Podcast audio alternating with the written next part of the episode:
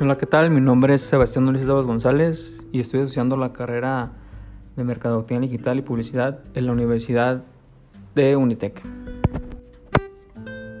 Y a continuación en este podcast les mencionaré los tipos de modelo de negocios de comercio electrónico, pero antes de eso quería como indagar un poco más en el tema y comentarles más o menos qué es la función en general que estos pues que contribuyen a, a las empresas. Los modelos de negocios de comercio electrónico más que nada impulsan las herramientas, estrategias de la empresa, pero esto a través de las cualidades únicas que tiene ahora sí la herramienta del Internet y la World, Web, World Wide Web. También cabe destacar que tiene muchos elementos claves y, unos que, pues, que en lo personal se me hicieron los más interesantes son el propósito de valor, los modelos de ingreso, la oportunidad que tiene en el mercado y el entorno competitivo. Y ahora procederé a comentarles un poco acerca de los tipos de, de comercio electrónico.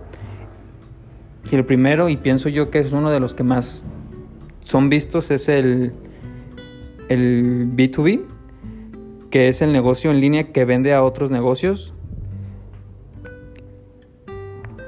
Una de sus ventajas es el ahorro de tiempo y reducción de costes. Y un principal modelo de negocios de B2B sería el distribuidor electrónico. Y un ejemplo de esto sería el suministro de artículos o mantenimiento, reparación y u operación. El segundo sería el business to consumer o también conocido como B2C. Y este negocio es un negocio en línea que vende a consumidores individuales. Y una ventaja de este es que, es la comparación de precio y calidad entre productos y servicios. Y también un ejemplo de esto sería Facebook, ya que ya que este pues entraría en el modelo de, de proveedor comunitario o comunidad virtual.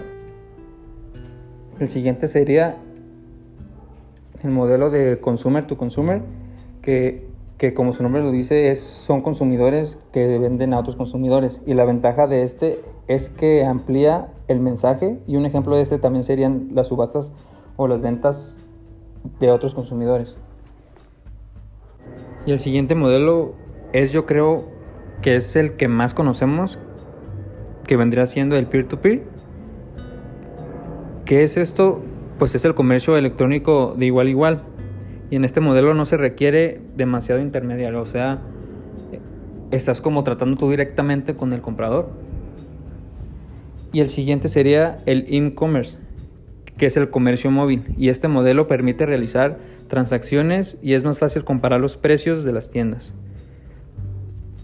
En la actualidad pienso que el e-commerce, pues de hecho por la situación que, que hemos estado sobrellevando la pandemia, es la, pues ahora sí que el modelo que más se nos ha pues, adaptado a, a, nosotros y más ha evolucionado en, en, este lapso de tiempo, ya que es muy fácil de usar y, y está al alcance mucho más fácil de cualquier persona.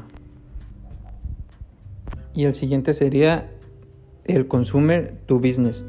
Es el consumidor que le vende a negocios en línea. Se realizan transacciones de negocios originadas por el consumidor final que es quien establece las condiciones de venta a las empresas. Ahora sí que, que es como si diera vuelta la hoja y, y, nosotros como consumidores, pues ahora sí le estamos vendiendo a, a las empresas.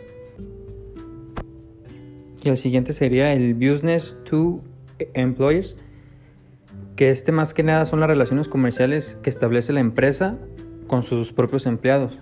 Por dar un ejemplo de esto sería, se podría decir Nike, que a sus empleados les ofrece un tipo de descuento en, cada producto que ellos compren solamente por ser parte de, ahora sí de la familia Nike.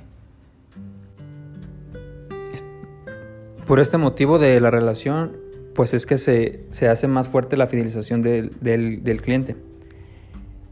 Y el penúltimo modelo sería el Governance to Science, que es la interacción comercial entre el gobierno y los ciudadanos. Y ya por último sería el Government to Buy, que es la interacción comercial entre el gobierno y las empresas privadas.